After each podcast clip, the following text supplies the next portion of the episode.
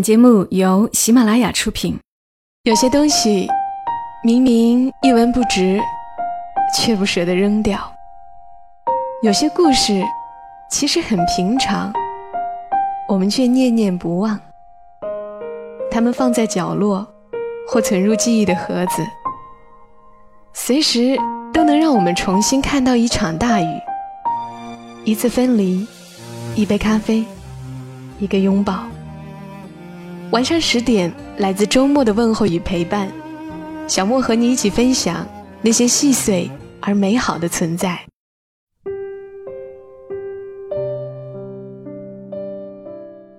欢迎你的收听，这里是晚上十点，我是小莫，在每周六的晚间和你分享那些细碎而美好的存在。别跟我说谈钱俗，这年头谁不爱钱呐？今晚这个标题，可能是很多人的心声吧。其实，这是作者迪恩在他的公众号写的关于他自己的一段经历。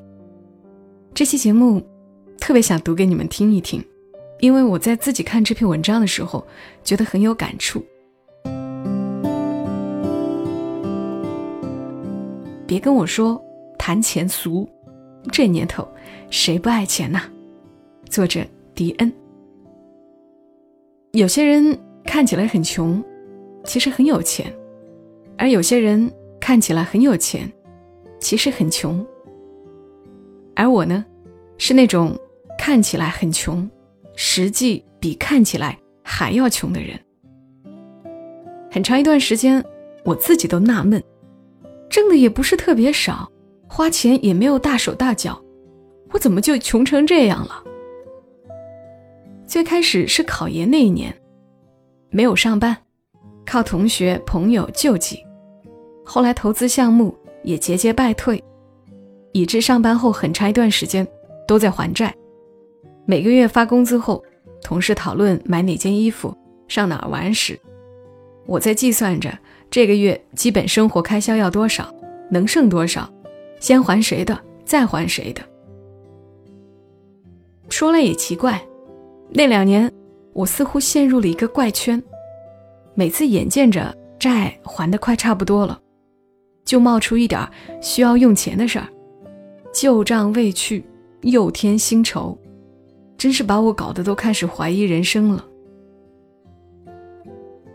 有次下班在公交上，旁边一对年轻夫妻在聊天，女的说：“哎，你那朋友欠你的钱什么时候还你啊？”男的说：“找机会我问问。”女的说：“他也真是不要脸，都多久了还不还？”我听得汗涔涔。那时我还欠着别人的钱，想着大概我那些朋友也是顶着身边亲人的责骂，却又不好意思开口找我要的尴尬吧。我满脑子是《无间道》梁朝伟和刘德华在天台的场景。其实我想做个体面的人，但钱没有给我机会。其实我没钱时反而特别要脸，大概是兜里紧，心就发虚，很敏感。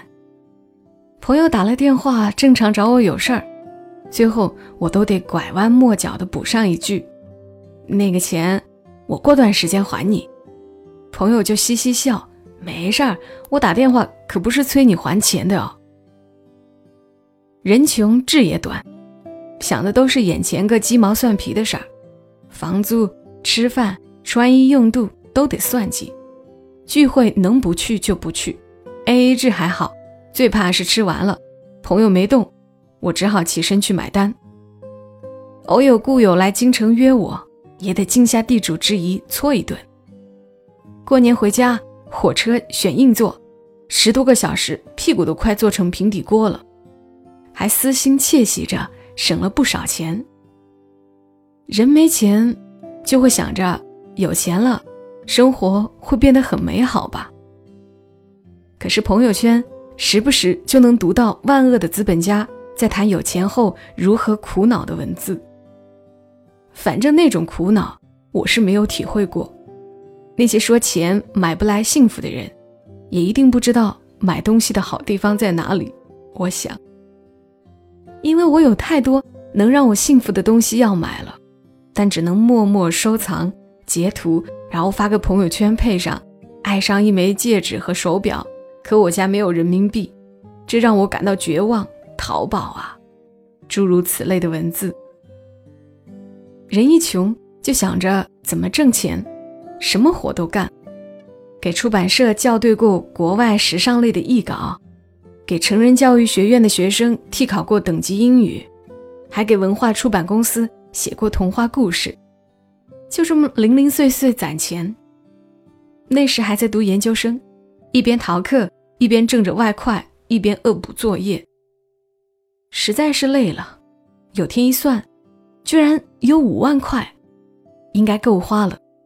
得。老老实实待在学校读书，准备考博吧。结果，还没等我张开跟老板说辞职的事儿，爸爸就查出癌症晚期。他当时刚退休，回老家镇上盘了一家店做生意。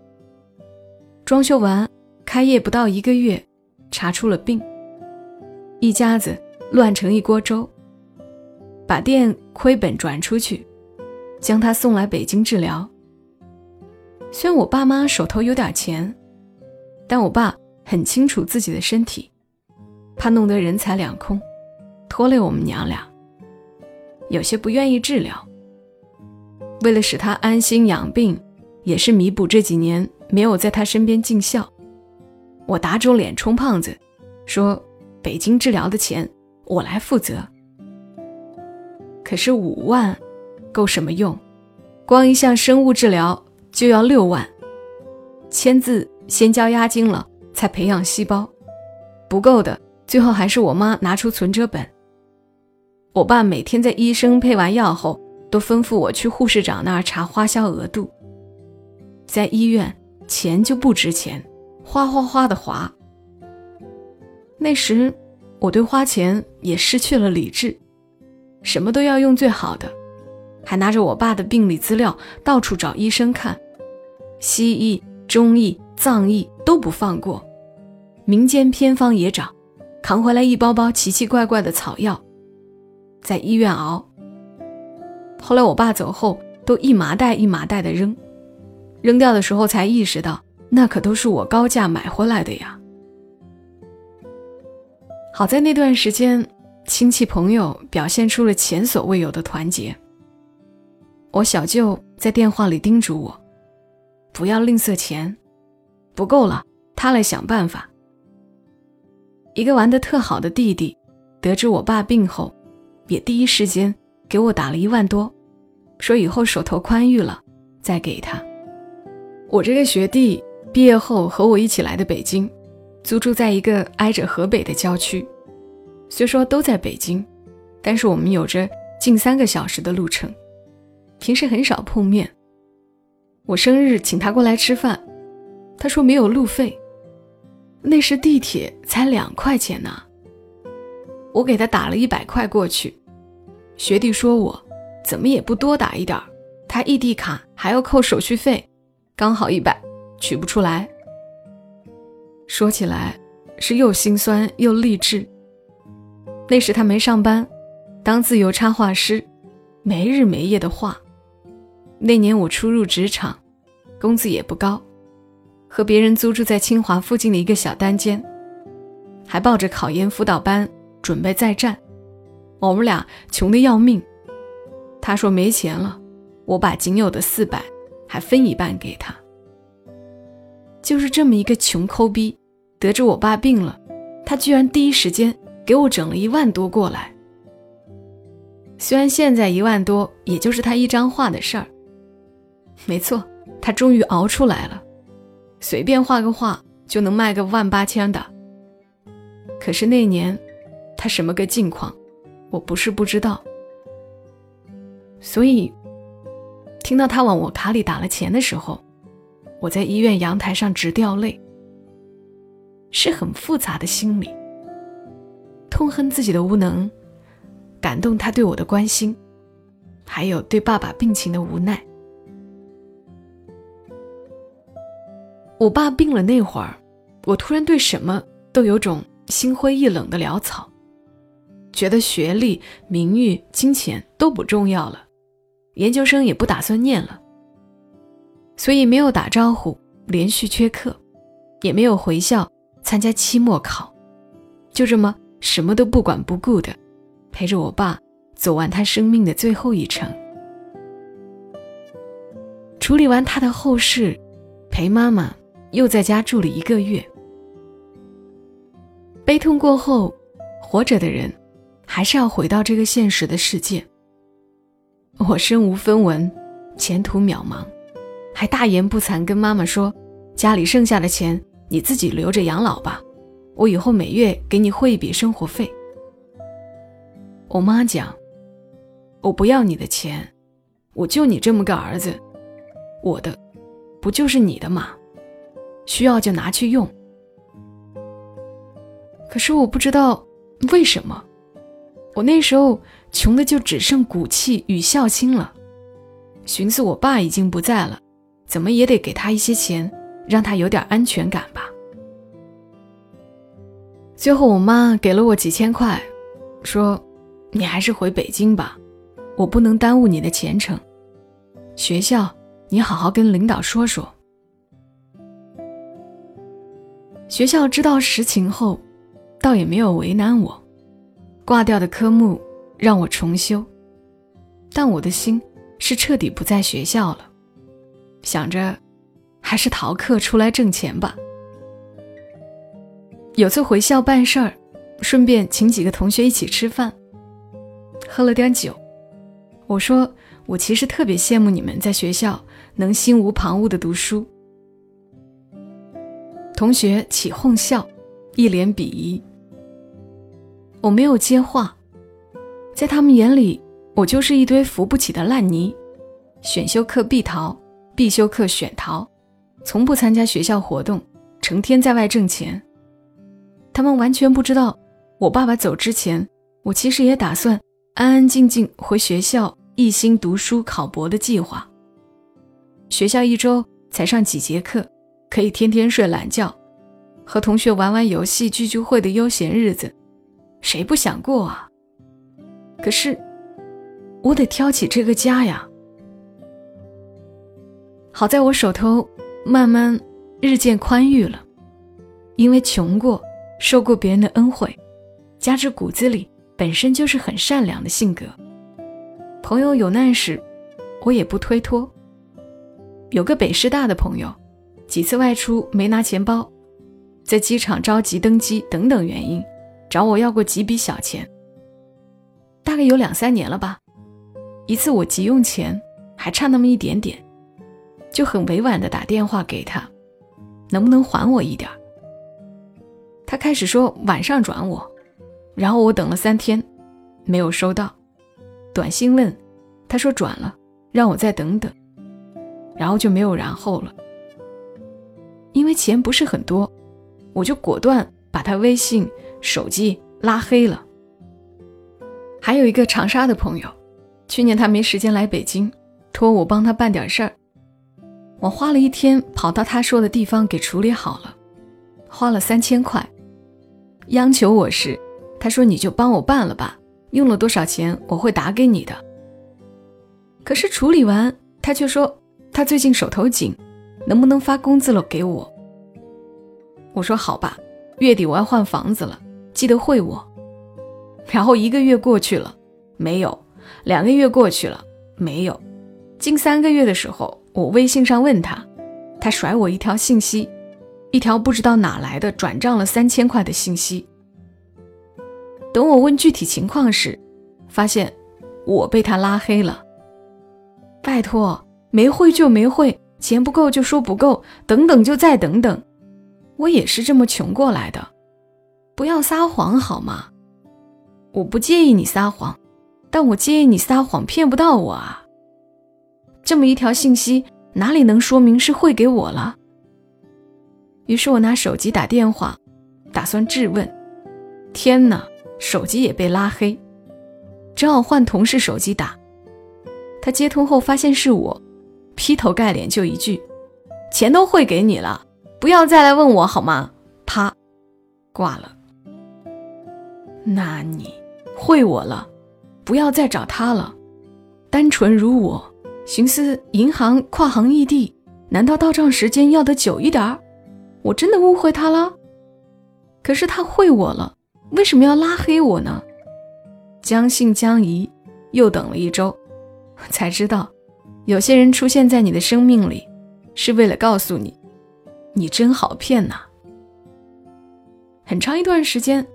我对这笔钱耿耿于怀，尤其是在我缺钱的时候，感觉尤甚。这两年我身边发生了什么事儿，他不是不知道，他怎么可以这样对我？我们还有很多共同朋友，他不尴尬吗？直到有天我在姜思达的微信朋友圈看到一条状态：“谢谢你让我保持了对这个世界的恶意。”我恍然大悟，对哦。谢谢你，原来我心痛的不仅仅是这笔钱，还心痛我对你的信任和关心，以及我对这个世界善意的理解，却被你杀死了些的那一部分。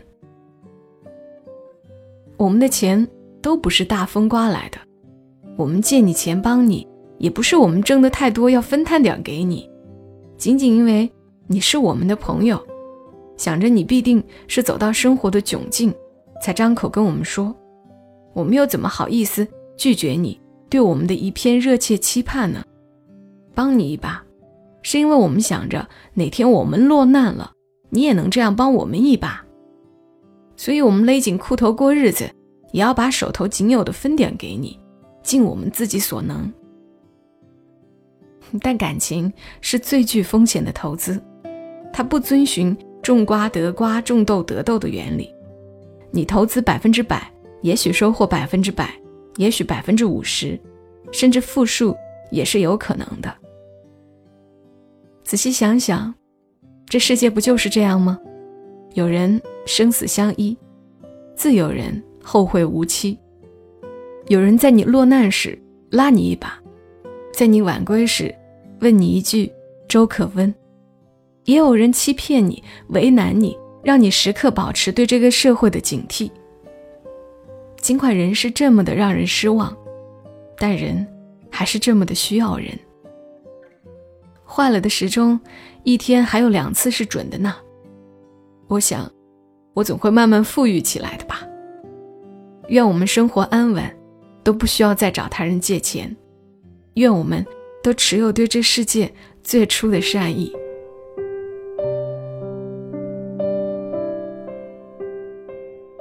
以上和你分享的内容，它的作者叫迪恩，他会在自己的公众号“薄荷方糖”上写点东西。其实我以前分享过他的文字，那会儿他给我投过稿，当时那期节目叫《你是我生命中无法修补的缺口与遗憾》，是他父亲去世后他写的一篇文章。当时我并不知道那段时间他过得如此艰难。还好，他又勤奋又有才，以后肯定会富裕起来。如果你也经历过特别穷、特别艰难的时候，希望这期内容能够安慰到你。谢谢作者迪恩，也谢谢你来听、收听小莫更多节目。记得在喜马拉雅上搜索“小莫幺二七幺二七”，大小的小，沉默的默，阿拉伯数字幺二七。添加关注，查看专辑，可以收听到我所有的节目。好啦，我们下期声音再会吧。祝你今晚好梦，小莫在深圳，跟你说晚安。